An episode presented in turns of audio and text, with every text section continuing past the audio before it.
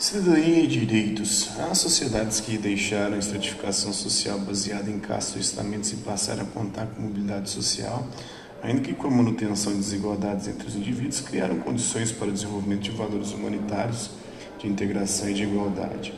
O desenvolvimento da noção de direitos fundamentais teve início logo após as revoluções inglesas no século XVII e continuou no século XVIII, a Revolução Francesa, quando os ideais de liberdade e igualdade entre os indivíduos foram colocados em oposição aos valores característicos do absolutismo monárquico, assentados em privilégios hereditários, fundamentando os denominados direitos humanos que ficaram expressos na Declaração dos Direitos do Homem e do Cidadão, proclamada na França em 1789, quando o Estado passou a ser considerado guardião desses princípios. Outros avanços ocorreram ao longo dos séculos XIX e XX por meio do aprofundamento de leis, de convenções e de tratados internacionais. Em 1945, após a Segunda Guerra Mundial, com a finalidade de impedir a repetição dos horrores da guerra, instituiu-se a Organização das Nações Unidas, a ONU, cuja missão é promover a paz, manter a segurança mundial e realizar ações de cooperação internacional para o desenvolvimento econômico, social, cultural e humanitário das nações. Nesse sentido, em dezembro de 1948, a ONU publicou a Declaração Universal dos Direitos Humanos, estabelecendo os direitos e as liberdades fundamentais que devem ser garantidos a todos os indivíduos, sem distinção de raça, de sexo, de língua ou religião, pelos respectivos Estados. Desde então, o assunto passou a ser uma causa de interesse supranacional com o desenvolvimento de um sistema jurídico internacional para a proteção desses direitos. No site das Nações Unidas tem acesso à Declaração Universal dos Direitos Humanos de 1958 e outros documentos e estudos sobre o tema no Brasil e no mundo, além de conhecer como é a atuação da ONU no nosso país. Então, o direito a ter direitos. É importante refletir sobre o conceito de cidadania porque ele está presente nos discursos de empresas, partidos políticos, entidades da sociedade civil e governos. Porque esse conceito parece conter em si um sentido positivo e está associado a muitas expressões como escola cidadã, empresa cidadã, cidadania em primeiro lugar.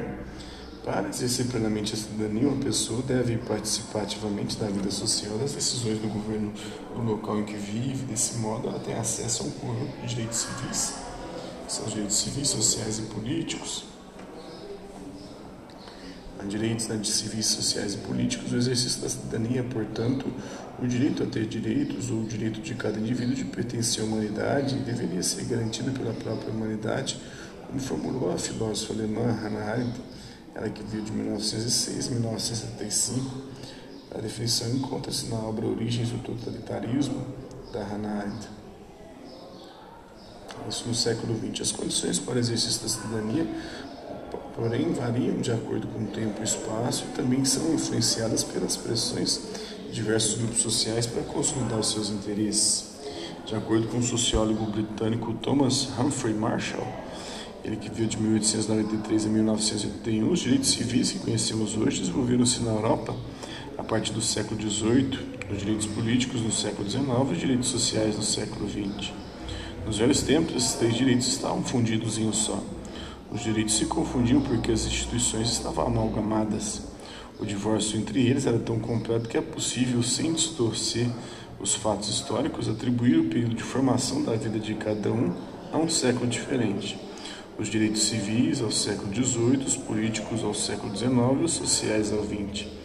Esses períodos, é evidente, devem ser tratados com uma elasticidade razoável e há algum entrelaçamento, especialmente entre os dois últimos, na obra Cidadania, Classe Social e Status, do é, Thomas Humphrey Marshall.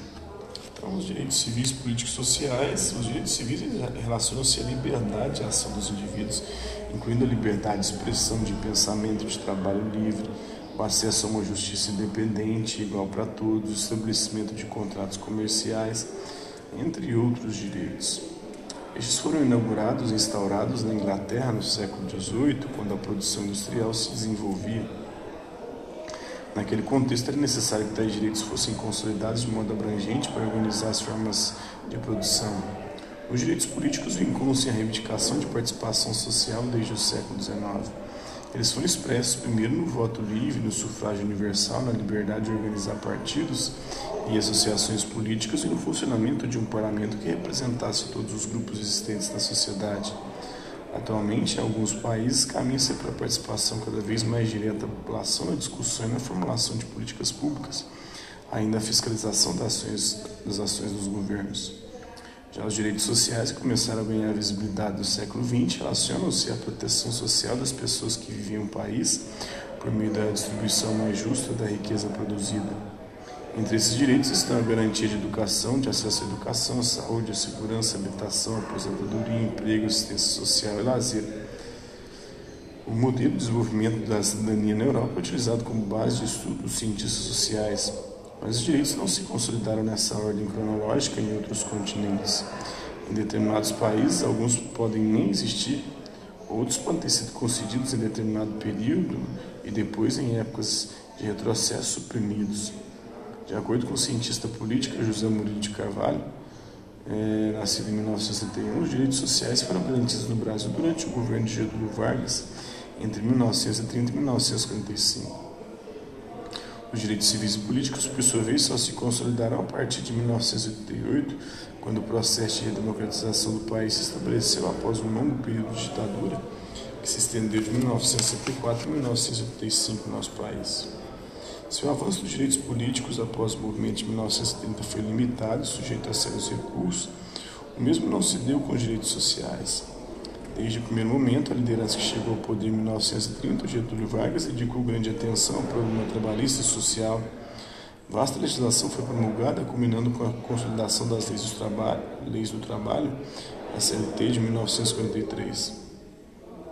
O período de 1930 a 1955 foi o grande momento da legislação social mas foi uma legislação introduzida em ambiente de baixa ou nula participação política e de precária vigência dos direitos civis.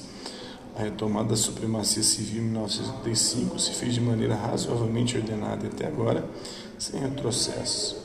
A Constituinte de 1988 redigiu e aprovou a Constituição mais liberal e democrática que o país já teve, merecendo por isso o nome de Constituição Cidadã, segundo a obra Cidadania do Brasil, longo caminho do José Murilo de Carvalho. Nesse livro, José Murilo de Carvalho refaz a história da garantia dos diversos direitos no Brasil. Essa trajetória foi bastante diferente da que ocorreu na Europa e ainda há muito a ser feito para que todos os brasileiros tenham acesso a esses direitos no dia a dia.